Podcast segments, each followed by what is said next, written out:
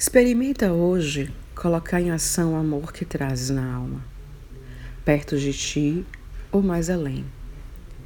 Caminham corações em busca de paz. Muitos ocultam as próprias dores, vertendo a sóis as lágrimas do sofrimento. Outros se perderam em labirintos que estabeleceram por si mesmo.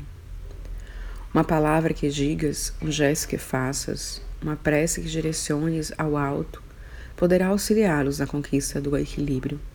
Começa hoje, canalizado com recursos com que a vida te ofereceu, socorrendo e consolando, reerguendo e apoiando.